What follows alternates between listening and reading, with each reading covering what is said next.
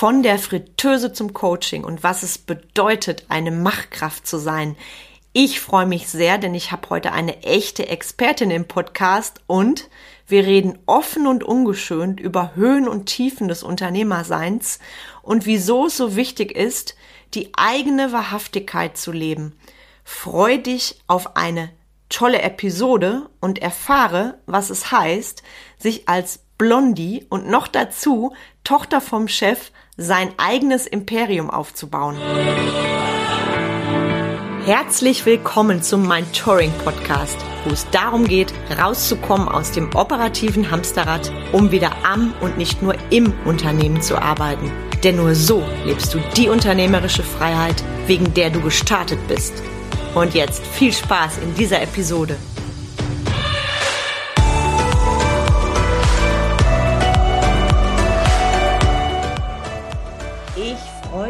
Sehr, dass du wieder da bist beim Mindtouring Podcast und ich habe heute eine tolle Expertin für dich. Sie hatte schon als Achtjährige einen Eisstand im elterlichen Betrieb in Berlin. Gleichzeitig wollte sie eigentlich nie den Beruf ausüben, den ihre Eltern hatten. Doch genau in die Richtung Hotelfach hat sie dann ihre Ausbildung verschlagen um mit nur 21 Jahren Geschäftsführerin in Europas größtem Strandbad zu sein. Heute gibt sie Trainings, Workshops und hält Keynotes. In ihrem Buch Fachkräftemangel oder Machkräftemangel gibt sie wertvolle Tipps für Führungskräfte weiter. Privat lebt sie mit Mann Johannes und, ihrem, und ihrer Tochter Paulina im wunderschönen Salzburg. Kennengelernt haben wir uns bei Clubhouse. Ich durfte auch schon in Ihrem Podcast sein und wir haben sehr schnell gemerkt, dass wir viele Gemeinsamkeiten haben und für das Thema Mitarbeiterführung brennen. Herzlich willkommen, Jessica Lackner. Ja, vielen, vielen Dank, liebe Carmen. Ich freue mich so sehr, dass ich heute bei dir im Podcast sein darf, denn es ist ja schon so, so lange her. Und wie du es schon gesagt hast, uns verbindet einiges. Und deshalb freue ich mich umso mehr auf diesen Talk jetzt. Ah, so schön, dass du da bist, liebe Jessica. Und vor mir sitzt übrigens eine unglaublich attraktive und witzigerweise auch blonde Frau. Und ich finde es so schön, dass wir hier zu zwei blonden Frauen sitzen. Das können die Zuhörer jetzt leider nicht sehen. Und ähm, mir bedeutet das sehr viel, dass du heute auch meiner Einladung gefolgt bist, weil ich weiß noch, als wir uns bei Clubhouse kennengelernt haben, da waren wir gerade alle mitten in der Krise drin und haben so ein bisschen gefachsimpelt. Und ähm, als du begonnen hast zu sprechen, da wusste ich direkt, boah, da besteht eine Verbindung weil unser Herz schlägt sehr, sehr ähnlich und ganz laut auch für das Thema Mitarbeiter. Und für alle, die jetzt zuhören und dich noch nicht kennen, weil ich finde es so spannend, wie jemand, der sagt, hm, eigentlich, eigentlich will ich gar nicht die Geschichte meiner Eltern beruflich wiederholen, wie es dann kam, dass du doch gerade da ins Hotelfach gegangen bist. Also hol uns gern mal ab, liebe Jessica. Ja, also bei mir war das so, dass meine Eltern, also ich reingeboren durch in die Gastronomie, also ich habe es mit der Muttermilch aufgenommen, habe natürlich ganz stark gemerkt, wie viel meine Eltern gearbeitet haben. Und sie haben angefangen mit einer Metzgerei, hatten dann eine Bar und ein Bistro, bis sie dann das verkauft hatten und sich einen Imbiss gekauft haben. Ja, also damals den Moment abgepasst, Fleischerei verkauft, wo es dann sich alles gewandelt hat, da haben das eingetauscht in eine Bretterbude. Und ich war natürlich damals sehr jung und habe da auch gar nicht so drauf geschaut. Also mir hat das persönlich gar nichts ausgemacht, aber ich habe einfach gemerkt, wie krass meine Eltern gearbeitet haben, sieben Tage die Woche. Ja, und das wurde immer mehr. Und sie dann auch gesagt haben, hey, wenn du neue Schuhe haben möchtest, eine neue Hose, dann darfst du was dafür tun. Also habe ich in jungen Jahren schon angefangen mitzuhelfen. Und wenn es nur der Kaffee war, den ich über den Tresen gereicht habe mit Rollschuhen an, weil ich noch so klein war, dass ich nicht über den Tresen schauen konnte, da sind dann natürlich auch ein paar Unfälle passiert, dass ich mir auch mal den Kaffee schön in meinen Schuh gekippt habe und eine Riesenblase hatte. Ähm, aber das waren halt so Erfahrungen, die ich gesammelt habe. Und so kam dann das, dass ich mit acht meinen ersten eigenen Eisstand hatte. Und irgendwie fand ich das wieder ganz cool. Was ich aber schnell gemerkt hatte in der Schule waren so diese Widerstände, ja. Also früher wurden wir so geprägt in System rein. Schule ist ja so ein System, wo wir, ich sage mal, reingepresst werden und darauf programmiert werden, dass nur wer Jura studiert, Medizin, keine Ahnung, irgendwas wird. Zumindest war das damals so. Und das war so präsent. Ich kann mich da gerade so dran erinnern, dass natürlich auch mein Umfeld, Freundeskreis, die Eltern dementsprechend reagiert haben auf, ah, die Tochter vom Imbiss. So, ja. Und das macht ja auch was mit dir als Kind, oh, wenn ja. sowas passiert. Wobei jetzt die Freunde trotzdem meine Freunde waren, aber das war halt immer so ein komischer Beigeschmack.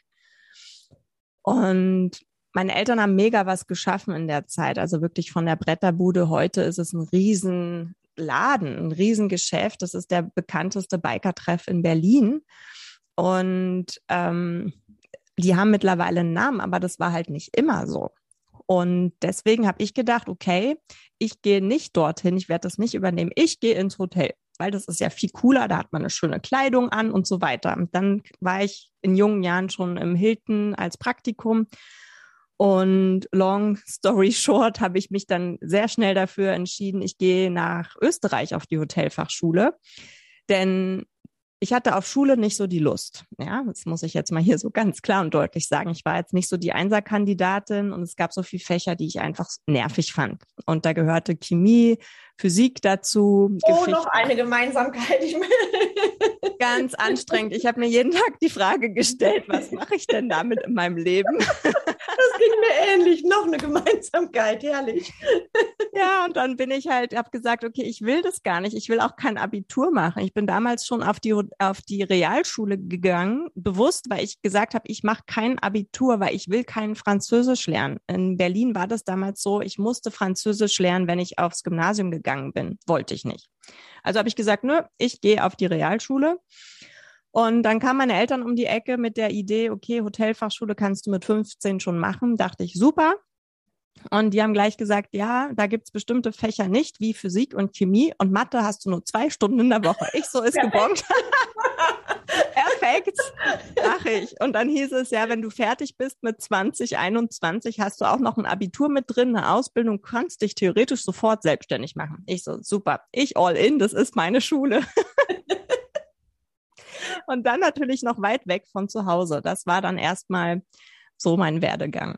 Boah, das hat mich gerade so berührt, was du gesagt hast, auch mit der Schule. Ich kenne es tatsächlich noch von mir. Bin jetzt ja ein paar Jährchen älter als du, allerdings, ich weiß noch, wie es damals nach dem Abitur war, weil für mich war immer auch klar, ich will ins Machen kommen. Also ich glaube, den Wunsch, selbstständig zu sein, den hatte ich schon quasi von Geburt an, obwohl ich aus keiner Unternehmerfamilie komme. Und bei mir war es so, ich habe dann nach dem Abitur gesagt, ich gehe erst, mache erstmal was Kaufmännisches als Basis um dann zu gucken, in welche Richtung ich gehe von der Selbstständigkeit. Und ich finde es so witzig, weil mich haben damals viele ja, Abi-Kollegen und Kolleginnen angeguckt, wie du machst nur eine Ausbildung. Und ich fand das so krass. Und dann triffst du die Leute, die triffst du Jahre später wieder oder manche auch Jahrzehnte und dann sagen die, krass kam, was du hingelegt hast. Ne? Und das ist etwas, das habe ich gerade auch bei dir gespürt, was uns ja auch im Nachhinein auszeichnet, nicht mit dem Mainstream geschwommen zu sein, sondern zu sagen, ich stehe da schon auf für meine Träume. Und nur weil jetzt jeder ein klassisches Studium macht, muss ich das ja nicht machen. Und ich finde das so stark, was du da geschafft hast, auch mit 21. Ja, mit 21 dürfen wir uns mal auf der Zunge zergehen lassen, schon in so einer Position zu sein. Ne, mhm. Und gleichzeitig auch zu reflektieren äh, in der Schule, da ähm, ticken wir übrigens eins zu eins genauso. Ich habe Physik, Chemie war gar nicht meins. Und auch in Mathe war ich sehr dankbar, als ich das in der Oberstufe abwählen durfte. Ja. Bei uns ging das damals noch. Und in der Schule war ja dieses auch Wissen eintrichtern, war ja oft, ja. du durftest ja, das wurde ja wie ein Trichter über dich gestülpt. Und heute nehme ich das wahr und erlebe das, dass ich mit Freude lerne, wenn ich neue Sachen lerne und das nehme ich bei dir ja auch wahr. Du machst ja auch sehr, sehr viel. Und ich habe ja auch dein wundervolles Buch gelesen. Und da steht ja auch so schön drin, dass du dann vom Hotelfach trotzdem wieder in den Betrieb deiner Eltern gegangen bist. Und du hast, glaube ich, zu deinem Papa gesagt, nur wenn die Führung hier so läuft, wie ich das will oder irgendwie so. Das fand ich so stark. Und da stelle ich mir jetzt gerade die Frage, was mich auch total interessiert, weil das ist ja eigentlich ein Generationenkonflikt. Ne? Ich kenne ja auch die älteren Unternehmer, da gehen ja gerade viele auch in die Übergabe. Äh, das wird so gemacht, weil ich das so gesagt habe und war da, weil das immer schon war. Und jetzt stelle ich mir gerade bei dir vor, dann ist es noch der eigene Vater und da kommt die erfolgreiche Tochter und sagt, so Papa, und jetzt möchte ich, dass hier nach meinen Regeln gespielt wird. Also wie genau hat es funktioniert und wo waren da die Herausforderungen? Mhm. Oh ja, gute Frage. Da darf ich jetzt ein bisschen ausholen. also ich war nicht gleich die erfolgreiche Tochter, sondern eher umgedreht. Er war der erfolgreiche Vater, ist er heute noch. Und ich bin die Tochter, die von der Hotelfachschule erstmal ins Hilton gegangen ist, ja. Ich wusste nach der Hotelfachschule nicht, was mache ich denn? Und für mich stand eins fest, ich will nicht nach Berlin zurückgehen. Und ich wollte nicht den Betrieb meiner Eltern übernehmen, geschweige denn da mitarbeiten. Und dann hatte ich erstmal den Plan, in die große weite Welt zu gehen und hatte es dann von Salzburg bis München geschafft. Äh, war dann erstmal im Hilton und musste für mich erstmal schauen, okay, was mache ich denn jetzt damit? Ich hatte keine Ahnung, was ich mit meiner Ausbildung mache. Und ich glaube, da geht's vielen so, äh, vielleicht auch jungen Menschen, die jetzt hier gerade zuhören. Wir wissen ganz oft nicht, okay, was ist es denn, was wir wollen? Und niemand fragt uns danach. In der Schule werden wir nicht gefragt. Die Eltern fragen selten, die sagen eher, du musst es jetzt hier übernehmen. Es wird gar nicht gefragt, was wir im tiefsten Inneren wollen. Und ich war so lange auf der Suche danach, was, was ist es denn in mir? Und ich habe mich ehrlich gesagt nicht getraut, in die weite Welt zu gehen, ja, gebe ich offen zu. Also deswegen erstmal München, um nochmal kurz zu überlegen, weil so weite Welt, andere Sprache war für mich erstmal so, oh mein Gott. Ähm, und dann kam aber der Anruf plötzlich von meinem Vater, Jessica, wir haben gerade das Angebot bekommen, die Gastronomie im Europas größten Strandbad zu übernehmen und aufzubauen. Hast du nicht Lust, das mit mir zu machen? Und das war dann so, ja, da durfte ich erstmal ein- und ausatmen und musste kurz überlegen und habe mir dann gedacht, naja, also ehrlich gesagt will ich nicht zurück. Aber wenn ich es nicht mache, macht's ein anderer. Mhm.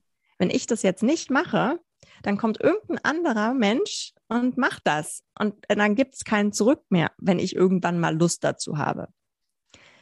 Also habe ich einfach spontan aus dem Bauch heraus gesagt, okay, cool, ich habe zwar keinen Plan, was ich da machen muss, was meine Aufgabe ist.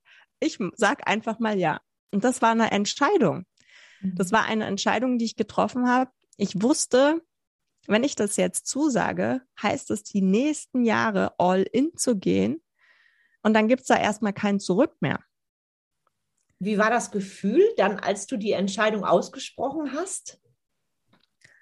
Ähm, war ein bisschen, wie soll ich sagen, nervös. Äh, natürlich fragt der Kopf dich, war das jetzt die richtige Entscheidung? Aber es war, hat mich neugierig gemacht. Mhm. Also es hat mich neugierig gemacht, was kommt. Und ich wusste, ich bin ja nicht alleine. Ich habe ihn ja, mein Vater an der Seite. Aber ich musste dann ganz schnell in München meinen Job kündigen, Wohnung kündigen, weil ich musste dann innerhalb von zwei Wochen übrigens in Berlin sein. Oh. Ähm, wow. Ja, das war dann alles ganz schnell. Und ich kann mich erinnern, das waren, ich weiß gar nicht mehr, wie viel Grad wir hatten, aber es war ein Montag morgens um neun, blauer Himmel, kam ich an im Strand Bad Wannsee und mein Vater hat mich vor versammelter Mannschaft vorgestellt, so, das hier ist jetzt eure neue Chefin und sie ist ab sofort für euch zuständig. Du, und dann standen da 30 Menschen, ja, unterschiedliche Altersklassen.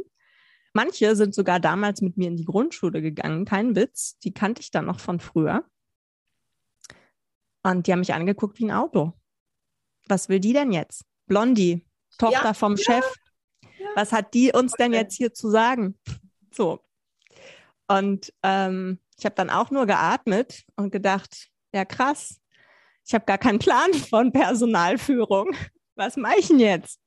Und mein Vorteil war aber, dass wir zur Fußball-WM war das 2006 Bombenwetter hatten. Vielleicht kannst du dich noch dran erinnern. Das oh war, ja. glaube ich, gefühlt oh ja. drei Monate 30 Grad. Genau. Und wir hatten jeden Tag wirklich zwischen sieben und 10.000 Gäste. Jeden Tag. Ich hatte gar keine Zeit, darüber nachzudenken, ob ich das hier gerade toll finde oder nicht. Unsere Fritteuse war im Freien mit einem, Lackfolie über diese Holzbank drüber, oben drüber ein Plastikdach, ein Bauzaun, was wir noch hatten zum Absperren, weil die Räumlichkeiten im Strandbad waren noch gar nicht fertig. Das heißt, wir haben eine Saison komplett draußen verbracht. Das muss man sich mal vorstellen, ja, das ist heute gar nicht mehr möglich. Und wenn du dir vorstellst, du kommst von einer Hotelfachschule, gehst ins Hilton, von schicken weißen Tischdecken, ja, schöner Arbeitskleidung zur Fritteuse im Freien, so ungefähr. Mhm. Und es war einfach so, so ein krasser Kontrast, aber es hat mega viel Spaß gemacht. Es war irgendwie mega cool, wenn du abends gesehen hast, wie viel Kilo Pommes, wie viel Kartons Eis du verkauft hast, was hier abgegangen ist. Ja, du hast fünf Stunden lang kein Wasser gesehen, weil nur Menschenmassen vor dir standen. Und das dann über acht Wochen jeden Tag. Faszinierend. So. Faszinierend. Und das ist ja auch das, was dich auszeichnet. Du hast von der Pike auf gelernt. Und ich glaube, das hast du auch in deinem Buch geschrieben, dass du dann mhm. oft morgens die erste warst und abends die letzte. Ja. Und ich glaube, dass du jetzt da bist, wo du bist, das ist auch ein Prozess gewesen. Und ich habe ja auch eine ähnliche Entwicklung von selbst und ständig eben zum Leader zu werden. Und das sehe ich bei dir auch. Also inwiefern würdest du sagen, hatte ich auch diese Zeit damals in diesem, ich stelle mir das so vor, also ich hatte gerade das Bild, du hast es sehr schön beschrieben, in diesem Strandbad. Inwiefern hat dich das geprägt und deinen Hunger noch mehr geweckt, genau das mal irgendwann an andere weiterzugeben? Wie gelingt es denn, wirklich, wirklich erfolgreich zu sein als Unternehmer?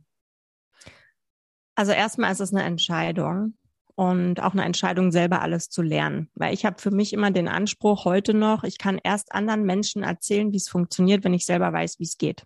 Oh ja. Also ich erzähle auch in meinen Coachings heute nie irgendetwas, auch in meinen Trainings oder auf der Bühne nicht, was ich nicht selber schon erprobt, gelebt, wirklich durchgeführt und anderen beigebracht habe. Sehr schön, Jessica. Und so war das halt für mich auch. Also ich hatte den Anspruch, diesen unfassbaren Willen, alles zu lernen. Und klar hatte ich das in der Theorie gelernt auf der Hotelfachschule. Und du weißt ja selber, wie es ist. Wenn wir hören, boah, Hotelfachschule, mega, die muss ja was drauf haben. So, ja ohne die Schule jetzt schlecht zu machen. Die war wirklich gut. Aber ich war nicht zu 100 Prozent in der Lage, das so alleine zu führen. Ja. Und deswegen bin ich unendlich dankbar, dass ich meinen Vater und meine Eltern an meiner Seite hatten und einen Vater, der mich extrem gefordert hat, weil er sehr, sehr autoritär war und ist und ähm, ich sage es jetzt liebevoll, etwas cholerisch veranlagt war und regelmäßig seinen Emotionen freien Lauf gelassen hat. Die ganze Geschichte könnt ihr auch in meinem Buch nachlesen.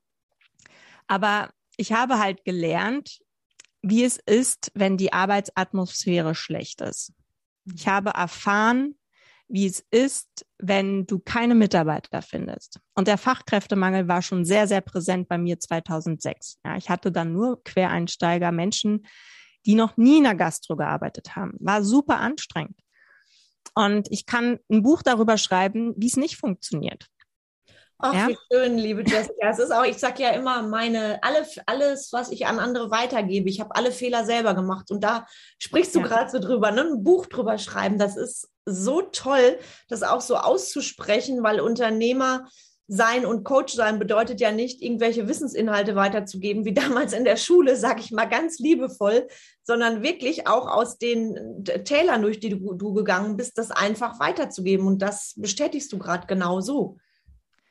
Ja, wichtig ist dann, und jetzt komme ich auch auf ähm, den Punkt, Klar hatte ich mega viele Herausforderungen. Jeden Tag. Ja, ich hatte die Herausforderung, dass ich zu wenig Mitarbeiter hatte. Ich hatte die Herausforderung, dass ich keine Fachkräfte hatte. Ich hatte die Herausforderung, heute 30 Grad, 10.000 Gäste, übermorgen 19 Grad, 50 Gäste. So, da musst du auch erstmal wissen, wie bestellst du, was bestellst du, wie viele Mitarbeiter brauchst du. Und zu dem Ganzen hatte ich noch die Herausforderung, dass ich einen cholerischen Chef hatte, ja, der uns einfach die Arbeitsatmosphäre vermiest hat und die Leute halt erst recht nicht gekommen sind und wieder pünktlich zum Wochenende zwei Leute ausgefallen sind mit Ausreden. Und ich natürlich alles selber gelernt habe und manchmal auch für drei gearbeitet habe. Und die, die jetzt hier Gastronomie erfahren sind, einen eigenen Betrieb haben, kennen das sicher auch, wenn man dann einfach mal für drei arbeitet, wo du in der Küche irgendwie alles gleichzeitig bist und vorne Bartresen, Küche, ich habe immer gesagt, BKS, Barküche, Service, alles gleichzeitig. Und genau so war das halt auch. Und ich habe das eine Weile gemacht, weil ich es nicht besser wusste. Ich habe einfach nur funktioniert. Ich mhm. habe funktioniert und war wie so ein Soldat, der morgens aufgestanden ist, morgens die erste, abends die letzte und war auch noch in dem Glauben, naja, wenn ich Vorbild bin ja, und immer ganz viel arbeite, mehr als die anderen, dann kriege ich automatisch Respekt. Mhm. Und ähm, dann ändert sich was. War aber nicht so. Und ich hatte immer mir die Frage gestellt, wie ist es denn möglich, dass die Leute gerne kommen. Was muss ich tun, dass die Menschen gerne kommen? Diese Frage hat mich sehr, sehr lange beschäftigt. Und die Frage, die ich hier auch allen mitgeben möchte, wie willst du sein als Führungskraft? Ja, ich hatte ein Vorbild oder einen Chef, ähm, auf der einen Seite sehr großes Vorbild, weil was wir da in kurzer Zeit in den Jahren aufgebaut haben, das ähm, ist einfach Wahnsinn, weil wir haben angefangen mit einem Laden und haben dann alle übernommen. Ja, weil alle anderen Gastronomen uns das abgegeben haben Jahr für Jahr. Wir haben Großveranstaltungen durchgeführt mit 35.000 Gästen und das mit sehr vielen Quereinsteigern. Also ich weiß, wie es funktioniert, ja, und ich weiß auch, wie das zu schaffen ist, aber es war lange schwer. Und es war in jungen Jahren schaffen wir das noch, aber irgendwann macht dein Körper da auch nicht mehr so mit. Und die Frage ist, wie willst du denn sein als Führungskraft? Wo, warum bist du überhaupt da? Was ist meine Aufgabe als Führungskraft? Das sind alles so Fragen, die bei mir Jahre später kamen, mit denen ich mich am Anfang nicht beschäftigt habe, weil ich es nicht wusste. Ich wusste nicht, wie wichtig es ist, ein Wertesystem zu haben, geschweige denn ein Ziel. Oh ja. Ja, Unternehmenskultur, die gab es gar nicht. Ja, ja weil Unternehmens-DNA und so weiter. Ne, ich, das, also das ist so, ich habe gerade Gänsehaut, während du erzählst, weil das habe ich eins zu eins so erlebt. Im Nachhinein, wenn ich gucke, wie war ich vor zehn Jahren, ich war wie in so einem Tunnel. Ja. Und ich habe gedacht, das gehört sich so. Das ist auch ja. richtig, dass der Chef morgens als erster kommt und abends als letzter halbtot aus dem Laden kriecht, weil ja. macht es ja wirklich eben für meine Mitarbeiter, für meine Kunden. Und bei mir war der Prozess ähnlich. Deshalb lausche ich gerade mit ganz großen Elefantenohren, was du erzählst. Und irgendwann stellst du dir die Sinnfrage, was will ich genau. wirklich, wie will ich sein? Ne? Wie will ich sein, richtig? Und das hat halt lange gedauert und dann fängt an, dein Kopf mit dir zu reden, na ja, aber das geht ja so nicht und das kannst du nicht, weil man muss ja ganz, ganz viel arbeiten. Ähm, nur wer, wenn du selbstständig bist, selbst und ständig, ja, also die ganzen Glaubenssätze, nur wer viel arbeitet, erreicht was. Ähm, so. Und ich wollte das aber nicht. Ich habe mir immer das, ich habe mir immer gedacht, das muss doch auch anders gehen. Das muss doch irgendwie auch anders möglich sein. Und dieser Moment, wo du vorhin gesagt hast, ähm, ich komme nur, wenn ich das so führen kann, wie ich will, der kam erst später, weil ich habe es, wie gesagt, ein paar Jahre gemacht. Irgendwann habe ich festgestellt, es ändert sich hier nichts. Die Arbeitsatmosphäre war so schlecht. Ich habe jedes Jahr ohne Ende gesucht, Mitarbeiter. Ich war wirklich in so einer Negativspirale, wo ich nicht mehr rausgekommen bin. Und du weißt ja selber, wenn wir suchen, manifestieren wir dadurch immer nur den Zustand des Mangels. Genau, genau. Und wir haben nicht, wir suchen selten aus der Fülle heraus Mitarbeiter. Wir suchen immer nur, wenn wir im Mangel sind, wenn der Leidensdruck groß ist, wenn wir ganz dringend Mitarbeiter brauchen. Und ich wollte das nicht mehr. Ich wollte nicht mehr suchen. Und so ist dann meine Vision entstanden, dass ich gesagt habe, ich will Leute haben, die gerne kommen, die sagen, geil, 30 Grad, Wochenende, juhu, ich kann an der Fritteuse stehen und schwitzen, während meine ja. Freunde baden gehen. die Leute wollte ich haben, ja. Und das war dann meine Vision, die ich erreichen wollte. Aber es war so schwer, weil natürlich immer der Chef wieder um die Ecke kam, wie so ein Tsunami, der uns platt gemacht hat. Und wieder bei einer Großveranstaltung das passiert ist, ja, wo du eh schon drei Tage gar nicht schläfst und 35.000 Menschen, 35.000 Menschen Wahnsinn. bei 30 Grad bedienst, bist du selber bedient danach, ja. Und dann schön Salz in die Wunde rein. Und das war so ein Moment, wo ich gesagt habe, so, nicht mehr mit mir. Hier sind alle Schlüssel, ich gehe. Ich habe mich dann getrennt geschäftlich, habe die Saison natürlich noch zu Ende gemacht. Das war 2011 da bin ich gegangen, ähm, weil ich gemerkt habe, ich kann die Umstände nicht ändern. Ich kann mich drehen und wenden, umbringen, alles machen. Ich werde es nicht ändern. Aber ich selber kann ändern, was ich aus meinem Leben mache. Ganz großartig und stark. Und auch was. Das da war die mutigste Entscheidung, die ich ist. übrigens getroffen habe in meinem ganzen Leben. Das war der Moment, wo du an der Klippe stehst und überlegst, springst du jetzt mhm. oder nicht? Und ich bin dann gesprungen und es war, ich habe gedacht, oh Gott, also wenn ich das jetzt mache, dann wusste ich ja, dann habe ich keinen Kontakt mehr und so komplett ausgegrenzt. War auch so. Und ich habe sehr gelitten äh, über ein halbes Jahr, mein Vater dann auch, aber wir haben wieder zusammengefunden und das jetzt so abzukürzen. Ich hatte natürlich einen Ausflug noch in einer anderen Branche gemacht, ähm, habe mich dann selbstständig gemacht, aus der Not heraus eigentlich, weil mein Umfeld gesagt hat, Mensch, also was du gut kannst, sind Mitarbeiter führen. Und dann dachte ich, ja, was, wie kann ich mich denn daraus jetzt selbstständig machen? Und dann kam die Idee, zuerst als Gastro-Coach anzufangen, bis ich dann die Mitarbeiter ähm, geschult habe in Form von Workshops, aber erst so ganz, ganz klein. Und dann kam mein Vater wieder auf mich zu, hey cool, was machst du da? Kannst du nicht wieder zurückkommen? Kannst du es nicht auch wieder bei uns machen? Habe ich gesagt, okay, pass auf, ich komme, aber nur wenn du nicht mehr kommst und ich ab sofort das alles so entscheiden kann, wie ich möchte. Ja, und das beschreibst du ja auch in deinem Buch so schön. Das ist sehr, ja. sehr beeindruckend. Mhm. Dann habe ich es geschafft. Es hat nicht lange gedauert. Ich habe meine Vision erreicht, dass ich mir einen Pool aufbauen konnte von 50 Leuten, die ich mir aussuchen konnte. Ich wollte nicht mehr betteln. Kannst du bitte, bitte am Wochenende nochmal einspringen? Ich Sondern ich wollte eine Liste haben, wo ich schauen konnte, okay, die Leute will ich heute haben. Und daraus ist mein Fanmodell entstanden. Ja. Das heißt, welchen Rahmen kreierst du in deinem Umfeld? Was ist dein Mindset, die Attitude dort? Was sind deine Werte? Was lebst du für eine Kultur? Was sollen die Mitarbeiter erzählen, wenn du nicht im Raum bist, wenn sie beim Friseur sitzen? Und da geht es jetzt nicht darum, was sie persönlich von mir halten, sondern wie sie das Unternehmen finden, den Arbeitsplatz finden, weil das sind deine Markenbotschafter, die beim Friseur erzählen, das ist so cool da zu arbeiten, Strandbad Wannsee, voll die coole Arbeitsstimmung, die Chefin ist auch cool, da gibt es zwar ein paar Regeln, aber es ist alles easy peasy, klar haben wir viel zu tun, aber es macht voll Spaß und wir helfen uns alle gegenseitig. Komm doch auch mal vorbei. Ja, und so war das dann irgendwann. Und die Vision wurde immer größer großartig, Jessica. Gerade das Thema, wie reden meine Mitarbeiter privat über mich? Ich frage sowas auch regelmäßig Kunden. Da merke ich gerade wieder, wie sehr wir da auf einer Wellenlänge sind. Und dann habe ich tatsächlich die Kunden, die sagen, ja, ich weiß noch nicht, was meine Mitarbeiter privat über mich reden. Einfach mal nachdenken ne, und überlegen, genau das ist es, weil egal. Ja, oder sagen, ist mir doch egal, was genau, die privat sagen. Genau, die sollen genau, arbeiten, die genau. werden dafür bezahlt und fertig. Ja. Deshalb, ich finde das so, so spannend, herrlich, wirklich. Und auch, was das ja mit dir selber macht, wenn du auch die Perspektive wechselst. Ja. Ne? Und bei mir war das ja auch, wie will ich sein? Und das sehe ich bei dir auch. Und das nochmal für alle Zuhörer. Du bist zurückgekommen und hattest da nicht nur in Anführungszeichen deinen alten Vorgesetzten quasi wieder da, der gesagt hat, ich gebe dir das Vertrauen, sondern gleichzeitig deinen Vater. Und das finde ich so stark. Ja, das ist ja doppelt auch vom Mindset her.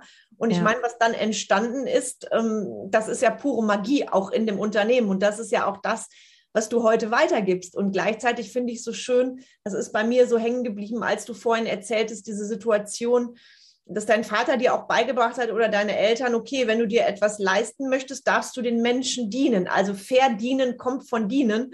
Das ja. ist auch ein Slogan, den du sehr liebst. Ja. Den, äh, den habe ich damals auch bei, bei Tobi Beck. Du warst ja auch bei Tobi Beck und ich finde, er ist auch jemand, der das immer wieder sagt, verdienen kommt von dienen. Und da mhm. hat dein Vater dir ja auch etwas Tolles mitgegeben vom Mindset Absolut. her. Ne? Ja. großartig. Ich stelle mir die achtjährige, das achtjährige blonde Mädel vor, die mit ihren Rollschuhen daher flitzt und das hat dich sicherlich auch wesentlich geprägt, einfach auch diszipliniert zu sein, sag ich mal, und Disziplin Voll. auch als selbstverständlichen Wert zu leben. Ich sage ja immer, Disziplin ist sexy und bringt den, dir Freiraum, wenn du diese richtig definierst. Siehst ja. du das ähnlich? Weil ich finde mal, es geht beides. Es geht die Freude, die Leichtigkeit auch bei den Mitarbeitern und gleichzeitig wissen die genau, wir haben hier unseren Unternehmensrahmen, wir haben unseren Ehrenkodex, wir haben unsere Werte. Da verstößt auch keiner gegen. Das ist für mich viel, viel wertvoller als irgendwelche Zeugnisse, Zahlen, Daten, Fakten.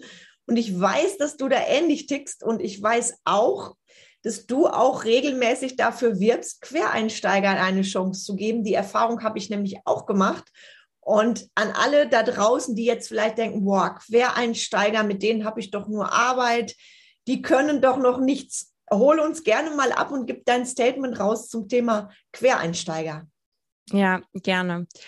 Also, wie gesagt, ich habe mega viel gelernt, ja, von meinem vom Vater und Thema Mindset, dass wir selber auch erstmal all in gehen dürfen. Und ich meine, an dem selbst und ständig ist immer auch was dran. Ja, es ist natürlich so ein Glaubenssatz, den ich auch nicht so cool finde. Aber erstmal, wenn du aufbaust und ja. auch wenn du als Kind in den Betrieb kommst, finde ich es persönlich geht's nicht anders, wenn du erfolgreich werden willst. Ich kenne auch sehr viele, die das anders haben, ja, wo auch die Kinder auf Hotelfachschulen gehen und dann schon oben einsteigen.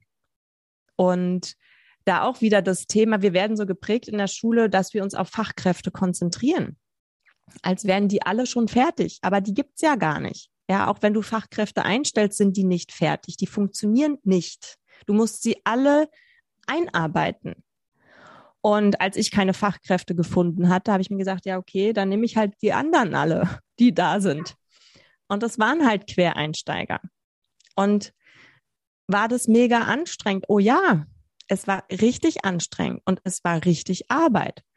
Und hatten die Benehmen, hatten die gewusst, wie sie eine Cola über den Tresen schieben, wie sie die Kasse bedienen? Nein.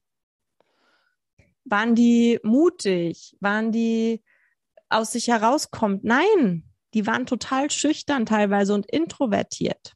Aber ich habe für mich erkannt, eine echte Machtkraft in meiner Welt, ja, eine Führungskraft, die wirklich was bewegt, denen ist es egal, wer da kommt, weil diese Menschen erkennen, und so ging es mir irgendwann, ich hatte, als ich angefangen habe, ja, unter uns hier, ähm, ein großes Ego.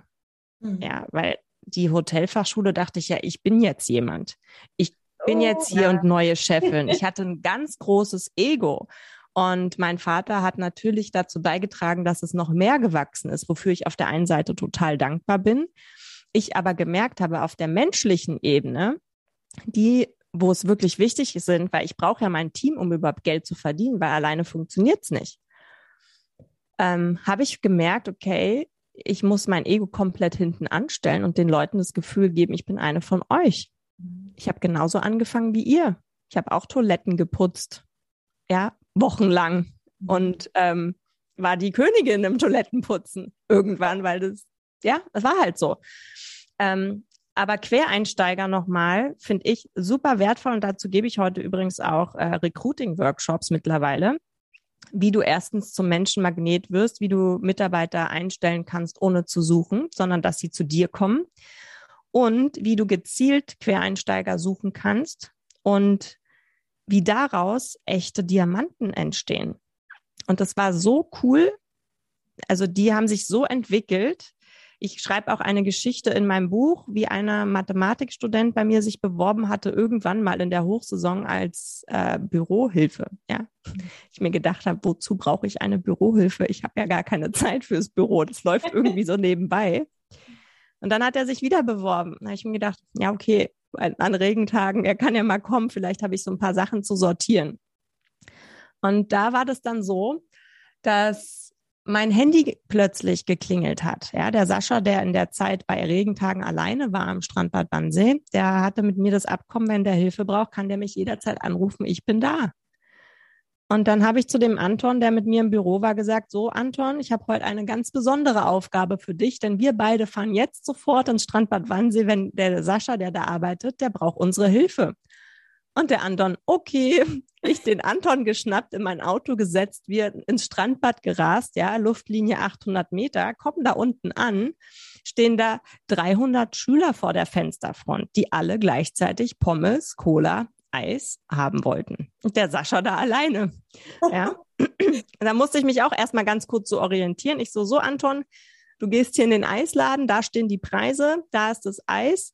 Ähm, so funktioniert die Kasse, wenn du nicht weißt, wie es geht. Die Gäste helfen dir und erzählen dir auch die Preise. Und der wieder, okay. So, ich dann rüber zum Sascha und habe mich an die Fritteuse gestellt, der Sascha bedient und innerhalb von, ich weiß nicht, 45 Minuten waren dann alle Gäste bedient. Ja, und wir haben uns alle drei voll gefreut. High five, mega cool. Und ich so, Anton, jetzt fahren wir aber wieder zurück ins Büro, denn da wartet noch ein bisschen Arbeit. Und er wieder, okay.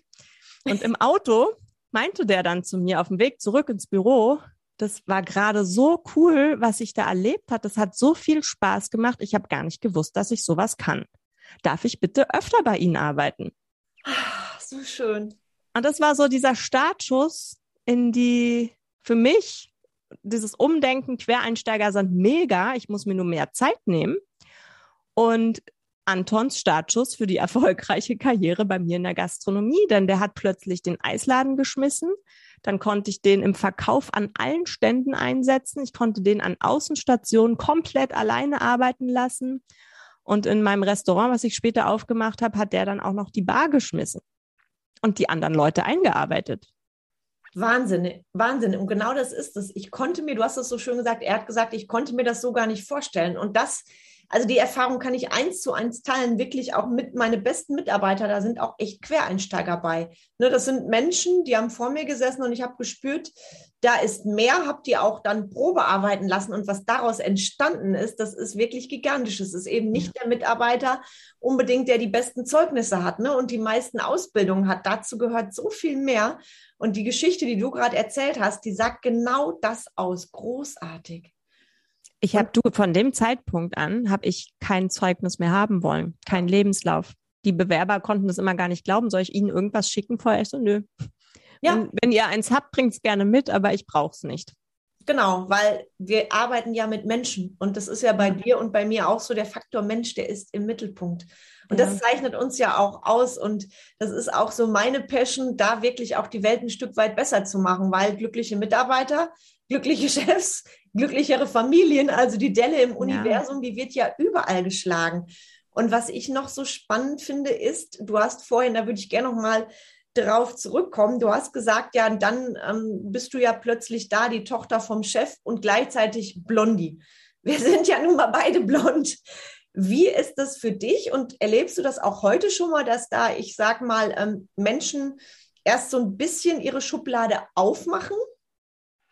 Oh ja, merke ich schon. Es ist zwar ähm, nicht mehr so krass wie am Anfang, weil es erstens mir selber egal ist, ich was anderes ausstrahle und ich ja auch was zu sagen habe. Ja, also ich habe ja auch was zu erzählen, was ich selber erlebt habe. Und ähm, das jetzt wirklich frei von Ego, aber ich weiß wirklich, was ich die letzten Jahre selber auch gearbeitet habe und ähm, ich mir für nichts zu schade bin.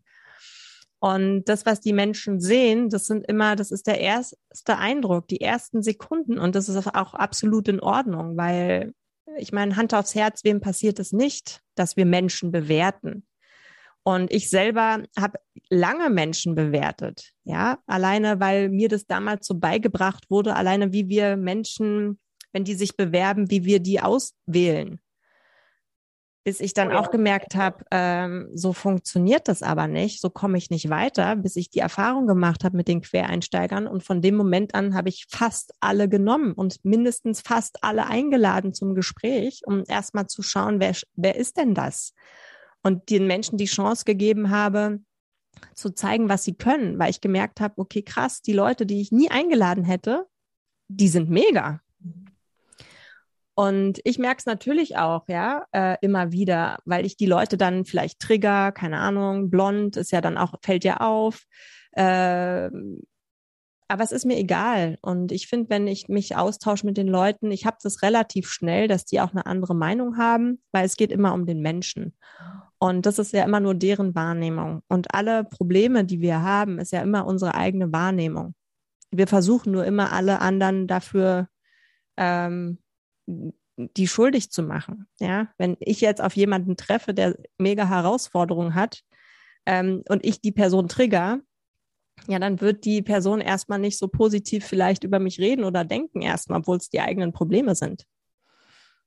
Das hast du sehr passend ausgedrückt und ich kann deine Erfahrung eins zu eins teilen. Also ich hatte da, ich glaube, das ist jetzt anderthalb Jahre her, da hatte ich ein Highlight, da habe ich einen Vortrag gehalten vor Unternehmern und Unternehmerinnen und da hat eine Dame dann gesagt, wirklich, die hat mich also sofort ganz klar, also irgendwas muss ich da natürlich getriggert haben, in eine Schublade gepresst Sie glauben doch wohl nicht, dass ein männlicher Unternehmer sich was von einer blonden jungen Frau sagen lässt. Ich meine, jung habe ich jetzt als Kompliment empfunden mit, ich werde jetzt ja 47 in diesem Jahr und das habe ich als großes Kompliment empfunden.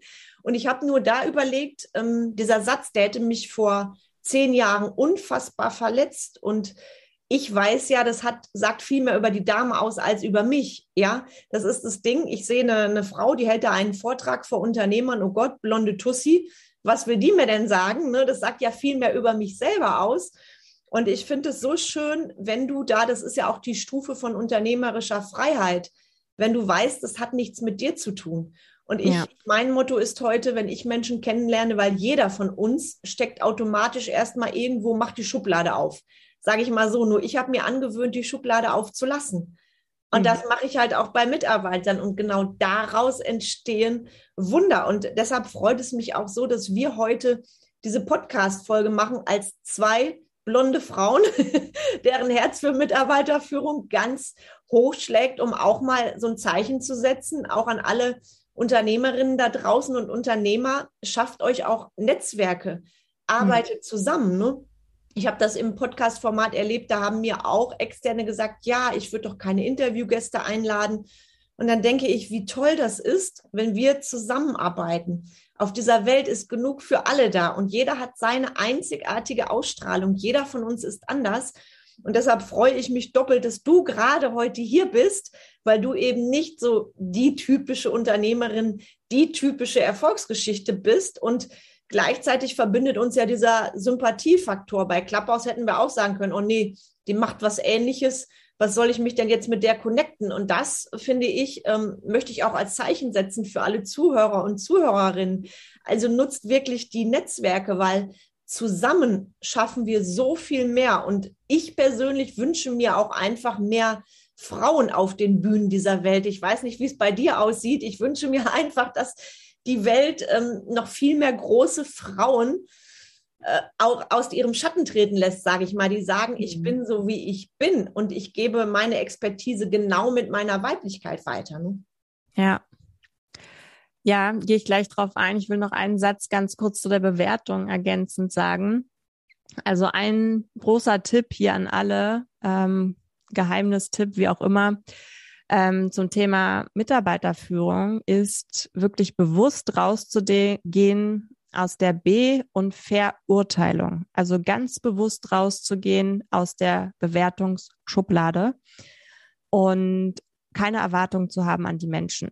Weil wenn du das machst als Führungskraft, ist es ein Hebel, der dich so schnell weiterbringt, als du es vielleicht bisher aktuell erlebst wenn du nicht mehr in die Beurteilung gehst, nicht mehr in die Verurteilung gehst, dass irgendjemand schuld ist oder du jemanden beurteilst aufgrund vom Äußeren, aufgrund von einer Situation, aufgrund von irgendeiner Handlung, ähm, sondern du wirklich bei dir bleibst, die Situation wahrnimmst aus der Vogelperspektive und ähm, wirklich ganz neutral darauf reagierst. Da wird so, so viel entstehen, auch Magie im Team, das würde ich hier gerne nochmal abschließend mitgeben zu diesem Thema Bewertung. Das war mein, einer meiner Game Changer in den letzten Jahren. Seitdem ich das nicht mehr mache, niemals, nie, ja, egal wen ich irgendwo treffe, sage ich mir immer, ich habe nicht die Erlaubnis zu urteilen, weil ich nicht weiß, was diese Person in ihrem Leben schon erlebt hat. Absolut, absolut. Und ich habe jetzt auch natürlich für, für manche eine Bilderbuchkarriere, Ja, aber die, die mich näher kennen, die mein Buch gelesen haben, die mich live erleben, wo ich dann wirklich mal so ein paar Stories teile, die ich sonst nicht so teile, wo ich bewusst sage, okay, ich bin auch nur ein Mensch. Mhm. Und ich habe auch ganz viele Tiefen gehabt, ja, wo ich aber für mich immer die Wahl habe, ja, worauf lege ich meinen Fokus? Und ich kann immer entscheiden, jammer ich meiner Vergangenheit nach oder konzentriere ich mich auf die Zukunft und entscheide mich, es zu ändern. Und ich habe mich entschieden, die Arbeitswelt zu verändern, ein Stück weit besser zu machen, damit wir alle mehr Leichtigkeit haben, damit wir die Potenziale der Menschen wirklich wieder rausholen, die schon längst da sind. Und natürlich komme ich da immer wieder auf Widerstand. Immer, weil ganz viele Leute denken, ja, die Blonde sieht mhm. vielleicht noch gut aus, ist noch so jung, hat so viel anscheinend auf ihrem Lebenslauf schon gemacht. Ja, das ist ja immer so anscheinend. Ähm, wenn ich dann aber erstmal erzähle, werden die dann alle leiser. Mhm. Mhm. Und ähm, deswegen mir ist es egal, wie die Leute reagieren, weil ich weiß, ähm, was es später für eine Wirkung auf die hat, wo die dann ruhiger werden und sagt, Mensch, stimmt, eigentlich hat die ja recht. Und das ist für mich schon der erste Erfolg, mein persönlicher, meine Erfüllung, wenn ich weiß, ich kann den Leuten einen Impuls mitgeben, wo sie sagen, stimmt, da finde ich mich wieder und eigentlich hat sie ja recht, ich sollte das vielleicht nochmal überdenken. Weil das machen für mich Machtkräfte, die gehen all in, die sind frei von Ego, die arbeiten gerne mit anderen Menschen zusammen, so wie ich finde es mega cool, was du hast, äh, machst, Carmen, und hast auch. und ähm, warum denn nicht zusammenarbeiten? Ja, zusammen können wir doch viel mehr Menschen erreichen, als wenn ich es im Alleingang mache. Das macht ja gar keinen Sinn. Und du kannst meine Geschichte nicht erzählen, ich kann deine Geschichte nicht genau. erzählen. Und das finde ich, das verbindet uns ja auch. Und das ist mir wirklich eine ganz wichtige Botschaft, weil auf den Bühnen machen wir uns nichts vor, da stehen immer noch viel weniger Frauen als Männer. Und ich kenne so viele großartige Frauen, die immer unter ihrem wahren Potenzial leben. Und ich weiß noch, wie es bei mir war. Also ich kenne das Gefühl, als ich angefangen habe, die ersten Vorträge zu halten. Ich habe mich angepasst dem, was andere sind. Nur das war nicht ich. Ich bin nicht die Carmen im Etui-Kleid. Ich bin ich als Persönlichkeit, als Marke. Das sehe ich bei dir auch. Ich liebe zum Beispiel auch lange Kleider oder ausgefallene Röcke. Und früher habe ich gedacht, nee, so bist du irgendwo, wenn du auf einem Meeting bist. Und heute ist mir das Schnuppe. Da gehe ich genauso auch zu Vorträgen. Und damit will ich sagen, trau dich wirklich auch im Außen die zu sein, die du bist, weil niemand kann dir sagen, was für dich richtig ist. Du bist erst dann gut, wenn du 100 Prozent du bist, die Erfahrung, die durfte ich machen. Und ja. natürlich gibt es Menschen, die mögen das nicht, die trigger ich.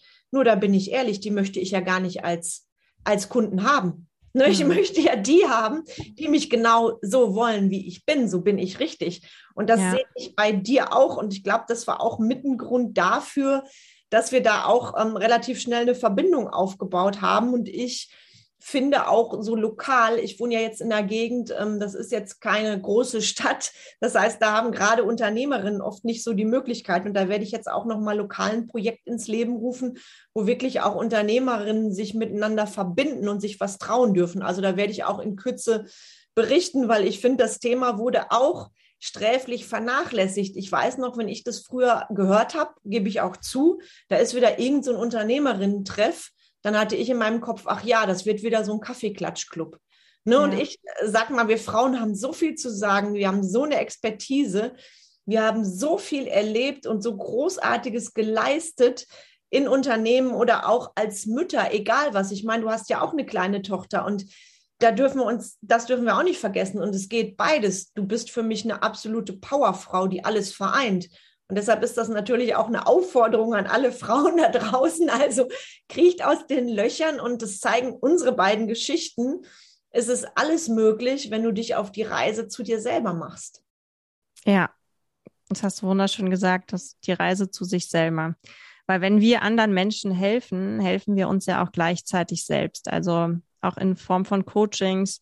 Ich bin heute die Summe meiner Kunden. Ja, sage ich immer. Also ich bin nicht gestartet mit dem Mega-Konzept ja, für meine Selbstständigkeit, was ich heute mache, sondern das hat sich auf dem Weg so ergeben, weil ich durch meine Kunden mich selber wieder verändert habe und dadurch heute die Menschen zu mir kommen, weil ich sie inspiriere, weil die sagen, hey cool, das, was du machst, ich will das auch, zeig mir, wie es geht. Ähm, und mir ist es ehrlich gesagt egal, ob Männlein, Weiblein, divers, keine Ahnung. Ja, es ist mir ehrlich gesagt wurscht. Ich habe sehr viele Männer in meinen Coachings, ich habe auch viele Frauen in meinen Coachings. Ähm, ich finde das Frauenthema auf der einen Seite super, ja, dass es das gibt, weil ich bin absolut bei dir, dass mehr Frauen mutig sein dürfen. Aber ich erlebe auch immer wieder Männer, die mutiger sein dürfen. Ja. Weil die Männer genauso die Maske aufhaben wie wir Frauen und sich nicht trauen, die sich dann hinter ihrem Anzug, hinter ihrer Krawatte verstecken, ja, die natürlich eine andere Präsenz haben, wenn die im Raum stehen und da so ein kleines Mäuschen daneben steht, ist natürlich klar, dass der mit seiner Krawatte im Anzug halt so als Mann äh, den Raum mehr ausfüllt und die Frauen sich dann nicht trauen. Aber im Endeffekt hinter den Kulissen haben die Männer genau die gleichen Gedanken. Kann ich jetzt, darf ich das, äh, wo die Kopf anfängt zu reden. Und es geht nicht darum, perfekt zu sein. Es geht nicht darum, was ist richtig oder falsch. Es geht darum, einfach du selber zu sein, echt zu sein. Wenn du sagst, äh, Carmen, ich finde es heute mega, im Etui-Kleid auf die Bühne zu gehen und morgen sagst du, heute habe ich Bock auf Tonschuhe und Jeans, ist es doch in Ordnung. Ja, wie lange habe ich gedacht, als blonde Frau, wenn ich jetzt noch ein Kleid trage zusätzlich, falle ich ja noch mehr auf. war das bei mir auch. Das ist wirklich, da habe ich gedacht, oh nee, so nach dem Motto, die Leute gucken ja dann noch mehr und denken, was ist denn mit der los? Ne? Ja. Deshalb, da sehe ich auch die Entwicklung in den letzten äh, zehn Jahren. Und ich finde das, du hast gerade, das ist wunderschön, ich bin die Summe meiner Kunden. Das mhm. ist ein wunderschöner Satz. Und ich finde es auch auf Mitarbeiter übertragen, auch dass wir da auch unsere Verletzlichkeit zeigen dürfen. Und das weiß ich, dass du das auch ähnlich siehst. Ich habe jetzt vor einiger Zeit von meinen Mitarbeitern, die habe ich wirklich gebeten, und das hätte mein Ego früher nie zugelassen, die habe ich gebeten, mir einen Brief zu schreiben, wie sie meine Entwicklung sehen. So innerhalb der letzten zehn Jahre. Mhm. Und das, früher war ich auch stark im Ego. Da, da hat mich deine Geschichte eben sehr erinnert, weil ich kam ja auch aus der Industrie hatte da Führungsverantwortung und habe gedacht, ich weiß ja alles, jetzt machst du das so easy mit den Mitarbeitern. Ne? Pustekuchen. Und wenn du dann diese Briefe liest, das war für mich einfach nur wunderschön. Und vor allem, wenn Mitarbeiter ehrlich sind und wenn die sagen, ja, ja kam, ähm, nicht, dass du mich jetzt falsch verstehst. Ich habe schon vor zehn Jahren warst du irgendwo eine coole Chefin. Nur die, die du jetzt bist, die ist ganz anders als die vor zehn Jahren. Und dazu gehört ja auch eine Menge ähm, guter Mindset-Arbeit zu sagen, ich stelle mich auch mal meinen Mitarbeitern. Und das hätte ich vor zehn Jahren, hätte ich gesagt, ich bin noch nicht bescheuert. Ich frage doch nicht meine Mitarbeiter, die sollen froh sein, wenn sie einen guten Job bei mir haben, weißt du. Dieses, ja. und das ist ja auch unser eigener Wandel. Und ich stehe zu meinen Schatten. Ich mhm. weiß auch, was es bedeutet, wenn du sehr im Ego lebst. Und das hast du heute während unserem wunderschönen Talk so schön auch gesagt. Ähm, das sind wir wir sind nicht so wegen 100.000 Ausbildungen. Natürlich gehört es dazu. Und gleichzeitig sind wir durch die eigenen Fehler, durch von der Pike auf Lernen, durch alles, was passiert ist, sind wir zu denen geworden, die wir heute sind. Und ich finde, dann kannst du das auch nochmal wahrhaftiger an deine Kunden weitergeben. Ja. Und ich sehe gerade, dass unsere Zeit rennt. Ich glaube, ich könnte noch fünf Stunden mit dir reden. Und ähm, bevor ich gleich noch zu einer kleinen Frage-Abschlussrunde komme, Ganz wichtig, wo können sich Menschen mit dir vernetzen? Ich weiß, du bist ja aktiv bei LinkedIn, ähm, bei Facebook, bei Insta. Also was sind so deine Lieblingskanäle? Also LinkedIn findet ihr mich unter Jessica Lackner. LinkedIn bin ich sehr aktiv. Aber auch auf Instagram jessica.lackner.official. Ähm, aber wenn ihr Jessica Lackner eingebt, findet ihr das auch. Auf meiner Webseite www.jessica-lackner.com genau, das sind so die Hauptkanäle, wo ich zu finden bin. Oder natürlich auch über meinen Podcast. Hört euch gerne die Folge an mit Carmen. Ich weiß gerade gar nicht mehr, welche Nummer das war. Ja, ähm, das, ich meine, war vor einem Jahr. Genau, ziemlich genau ein Jahr oder etwas länger her. Genau, genau. Was mit 40, glaube genau, ich. Irgendwie so, genau. genau, war auch eine sehr, sehr coole Folge. Ähm, mega inspirierend und mega spannend und da hat die Carmen auch super viele Nuggets rausgehauen. Ähm, Nochmal zur Ergänzung hier an diesen Talk heute, was sich da vielleicht auch verändert hat, ist bestimmt auch nochmal super interessant, gerade in den zehn Jahren jetzt. Und das, was du vorher auch nochmal gesagt hast, abschließend, ähm, genau deswegen brauchen wir einfach mehr Machtkräfte, weil das, was du beschrieben hast, das machen ausschließlich Machtkräfte. Und du bist für mich genauso eine Machtkraft, ja. Und wir brauchen einfach mehr von uns, ob Männlein oder Weiblein, spielt überhaupt keine Rolle, denen es aber egal ist, was andere denken, denen für die einfach zählt, ich bin echt, ich bin authentisch. Es geht nicht um richtig oder falsch, sondern es geht darum, fühle ich mich gut oder fühle ich mich nicht gut. Was fühlen wir? Wieder rein zu uns in unser eigenes Potenzial, um dann die Potenziale der anderen Menschen, der Teammitglieder zu entfachen. Deswegen haben wir einen Machtkräftemangel, weil das zu wenig Menschen machen. Wir haben zu viele Führungskräfte, die managen. Und wir brauchen mehr, die wirklich den Menschen wieder sehen und den auch weiterentwickeln, weil es ist alles schon längst da. Es ist alles schon in dem Team drin und ihr braucht keine neuen Methoden lernen, sondern nur das rausholen, was bei euch in den Köpfen ist, im Herzen ist. Wunderschön gesagt, liebe Jessica. Und natürlich verlinke ich alles von dir in den Show Notes, auch dein Buch, absolute Empfehlung von mir. Ich habe das damals auch sofort gelesen und aufgesaugt und ähm, absolut ganz, ganz, ganz wertvoll. Danke. Dann würde ich, wenn du bereit bist, gerne ja. in eine kleine Frage-Antwort-Runde gehen. Also einmal geht es um Vervollständigung, dass du einfach ganz spontan aus dem Herzen vervollständigst und um dich privat auch besser kennenzulernen. Ich meine, wir haben jetzt ja schon viel ganz Tolles von dir erfahren, habe ich auch ein paar Auswahlmöglichkeiten und wenn du bereit bist, würde ich einmal starten. Yes, let's go. Meer oder Berge? Beides. Buch oder Fernseher? Buch. Dein berührendstes Erlebnis in zwei Jahrzehnten Selbstständigkeit? Mein berührendstes Erlebnis war, als mein Vater sich bei mir entschuldigt hat. Wow. Salzburg oder Berlin? Salzburg. Die Jessica in fünf Jahren ist?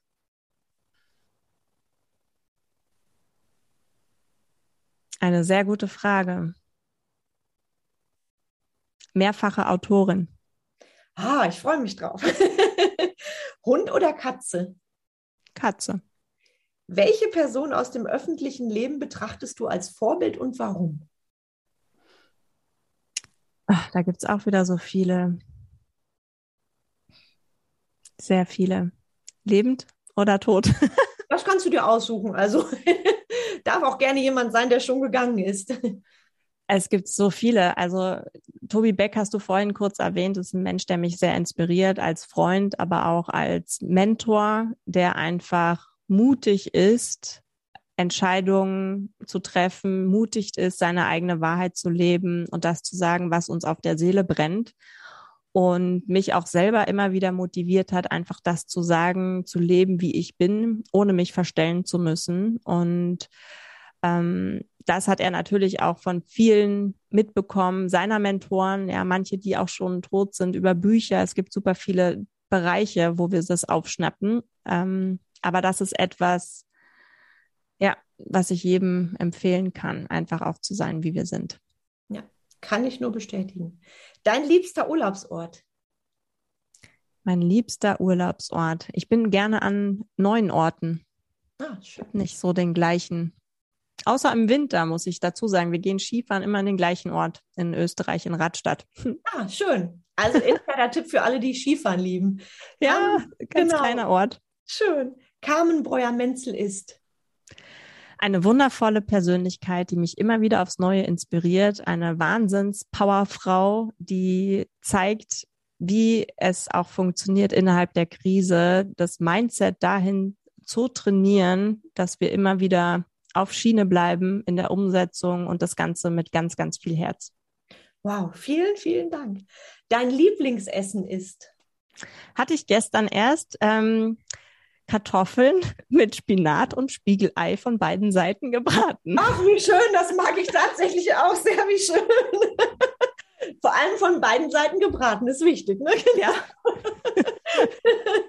Leadership bedeutet alles. Leadership ähm, ist in allen Bereichen. Leadership funktioniert jeden Tag bei dir zu Hause, in deinem Umfeld, in deiner Firma und vor allem bei dir selber großartig. Welch starke Worte von einer starken, beeindruckenden und wunderschönen Frau. Ich danke dir sehr, liebe Jessica. Möchtest du noch einen Abschlusssatz sagen? ich wünsche mir für alle, die jetzt hier zuhören, die sich inspiriert gefühlt haben, dass ihr weiterhin den Podcast von Carmen hört, auf jeden Fall euch inspirieren lasst und mutige Entscheidungen trefft. Denn es geht nicht darum, perfekt zu sein, sondern einfach nur echt zu sein, authentisch. Und echte Führung beginnt immer mit deinem Herzen. Wunder, wunderschön, liebe Jessica. Ich bedanke mich bei dir. War ein ganz toller Talk. Ich, die Zeit ist geflogen. Ich glaube, wir hätten noch drei Stunden reden können. Und oh ja. bei allen Zuhörern, vielen Dank fürs Zuhören. Ihr habt ganz viele wertvolle Leadership-Diamanten von der Jessica mitbekommen. Und ich freue mich auf alles weitere mit euch, auf alle weiteren Folgen und wünsche euch jetzt einen fantastischen Tag. Und dir nochmal vielen Dank, liebe Jessica. Ich danke dir, dass ich da sein durfte, liebe Carmen. Sehr, sehr gerne und bis bald.